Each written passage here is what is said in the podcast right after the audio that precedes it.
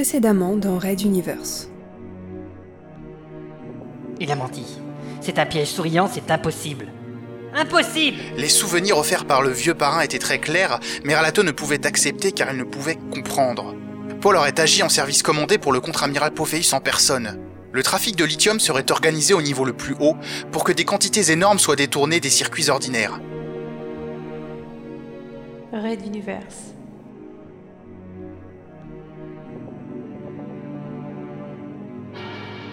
Chapitre 15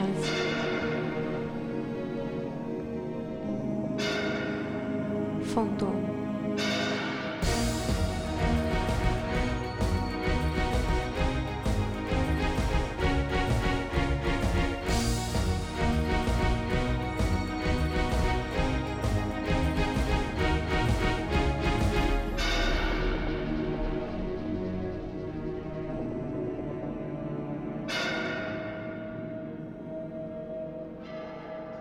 Quatorzième épisode.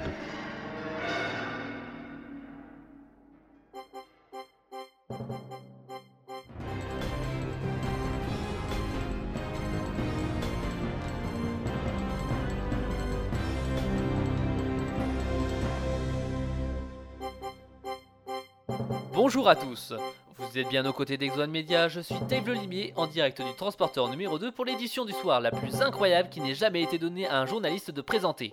La majorité de notre édition reviendra en détail sur ce mirage proprement inimaginable, une vision précise et réaliste d'un appareil de transport spatial et surtout de ses occupants non humains. Même si ce n'est pas notre une, une excellente nouvelle sera annoncée par le Dr Blame, la très probable découverte d'un remède à l'épidémie de folie, en exclusivité sur ce plateau. Nous sommes avec Drisso El Nofelo depuis le transporteur numéro 3 et nous nous retrouvons juste après ça. On peut tous avoir des problèmes de vision. Vieillesse ou fatigue, les opticiens d'Opticible sont qualifiés et répondent parfaitement à ce que chaque personne demande. Venez dans un de nos magasins, le test de vision est gratuit. Opticible, dévoiler l'invisible.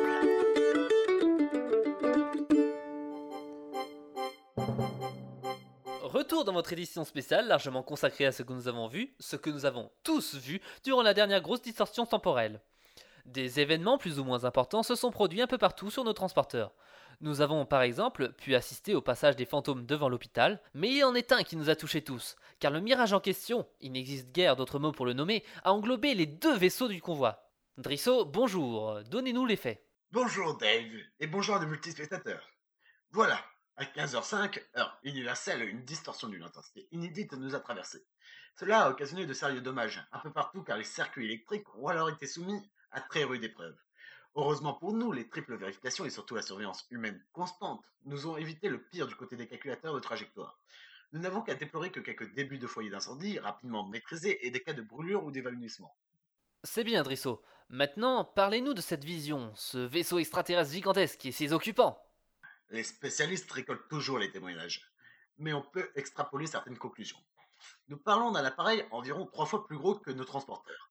Sa conception interne n'est pas très éloignée de celle de nos vaisseaux, mais sa structure est plus proche d'un vaisseau destiné au combat.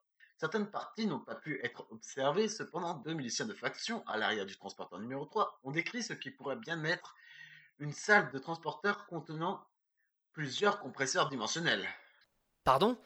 Mais déjà, un compresseur est une machinerie particulièrement énorme Oui, Dave, en effet. La conception des leurs serait donc plus sophistiquée et il pourrait ainsi les installer. En, en série. Drisso Que se passe-t-il? C'est ma déformation scientifique. Je tentais d'imaginer ce que serait capable de faire un vaisseau avec des compresseurs montés en série. Des tonnages encore plus élevés, des vitesses encore plus grandes, une précision accrue, c'est tout bonnement incroyable. Je vous comprends, mais ce vaisseau géant, il ne serait rien sans ses occupants. Et là, c'est encore plus fou. J'ai des rapports qui parlent de personnages pas très grands, un peu épais, avec des antennes et de nombreux doigts. Oui, c'est cela. L'un m'a traversé le corps, je peux vous affirmer qu'il y avait très exactement sept doigts à chaque main. Mais c'était surtout leurs yeux qui... Ah, Dave, on m'annonce que Monsieur Janta, le commandant de notre transporteur, va faire une allocution. Oui, Drisso, l'information vient de tomber sur nos moniteurs également. Dans cinq minutes apparemment. Pouvez-vous vous y rendre? Nous poursuivrons l'étude des extraterrestres ensuite? J'y vais de ce pas, à tout de suite. En attendant l'allocution, je vous propose cette petite parenthèse de nos sponsors, et nous parlerons avec le Dr Blame qui s'installe en ce moment sur le plateau. A tout de suite, ne zappez pas. Ce que j'ai faim? On est bientôt arrivé. Oui, on devrait arriver en gare dans 10 minutes. 10 minutes? Mais je vais pas tenir. Tu ne prévois jamais à l'avance, toi. Allez, prends une barque Kakoa. Idéal pour les fins de voyage. Kakoa. Et c'est parti pour une bonne journée. Retour sur l'émission spéciale d'Exxon Media consacrée à la très troublante vision que nous avons tous eue d'un vaisseau extraterrestre. J'ai avec moi le docteur Blame, médecin en chef de ce transporteur. Alors docteur, nous allons parler de votre fabuleuse découverte, mais auparavant, peut-être avez-vous une opinion à partager avec nous sur les non-hommes dont nous venons de parler? Hélas, je n'ai pas pu en croiser. Là où je me trouvais lors de la distorsion, j'ai surtout eu affaire à des dérèglements ou des implosions de matériel, voyez-vous. Cependant, en résumant les quelques informations que j'ai obtenues, j'ai noté combien les yeux aux iris très larges de ces non-hommes avaient marqué les esprits. L'avez-vous noté? Personnellement, j'étais au milieu des fantômes futurs de vos malades, docteur. Je n'ai pas eu la chance de croiser plus que la coque du vaisseau étranger. C'est bien dommage, car évidemment ce n'est qu'une théorie, mais nous avons, nous aussi, une, je dirais, une population aux iris un peu plus grand que la normale, les manteaux. Des manteaux? Vous voulez dire que cette race extraterrestre serait faite de manteaux? Ce n'est qu'une hypothèse. À ce stade, nous ne parlons que de fantômes et de mirages, je vous rappelle. En effet, je...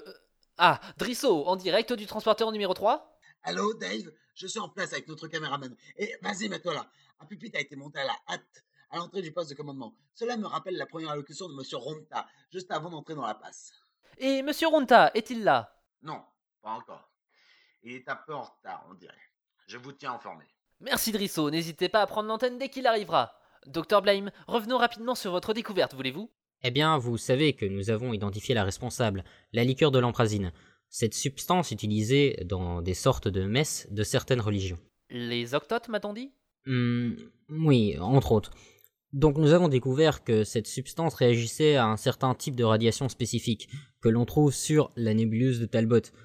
Et les molécules composant la liqueur se transformaient alors en une substance qui n'interagissait plus avec la passe. Mais c'est formidable Mais cette nouvelle substance est toujours dans le sang des malades, non? Oui, dans leurs tissus musculaires, nerveux, lymphatiques, et les organismes qui en sont affectés n'y sont pas insensibles. Mais en quelques semaines, comme le corps ne les synthétise plus, les nouvelles molécules sont éliminées par les voies naturelles. Et quel est l'effet de cette nouvelle molécule sur les malades? Hmm, c'est... euh, je cherche mes mots, voyez-vous. C'est-à-dire?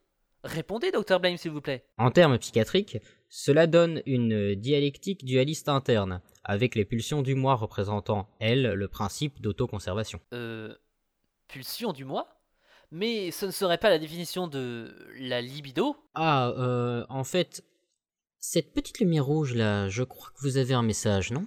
Toutes les personnes atteintes sont en train d'avoir un raz-de-marée de désir sexuel C'est ce que vous venez de... Dave, je prends l'antenne et vous retransmets le discours qui vient de commencer. Et je ne peux bien sûr pas oublier le courage et l'abnégation dont ont fait preuve les équipes de maintenance, les techniciens, ingénieurs et les opérateurs. Grâce à eux, nous avons pu faire face à un événement majeur qui aurait pu en déstabiliser plus d'un. Maintenant, en ce qui concerne les mirages que nous avons tous vus, j'ai décidé, en accord avec mes conseillers, de vous faire part d'une information que nous avons été forcés de conserver à l'écart de la société civile. Vous comprendrez qu'il s'agissait de maintenir un calme dans toute l'Exode, quitte à faire ce que l'on nomme pudiquement un mensonge par omission. Il y a plusieurs mois de cela, autour de la planète géante Vegas 4, nous avons vécu une rencontre. La rencontre avec un appareil au design révolutionnaire, aux capacités remarquables et dont nous avons pu garder une petite partie du fuselage. Nous l'appellerons l'artefact numéro 1.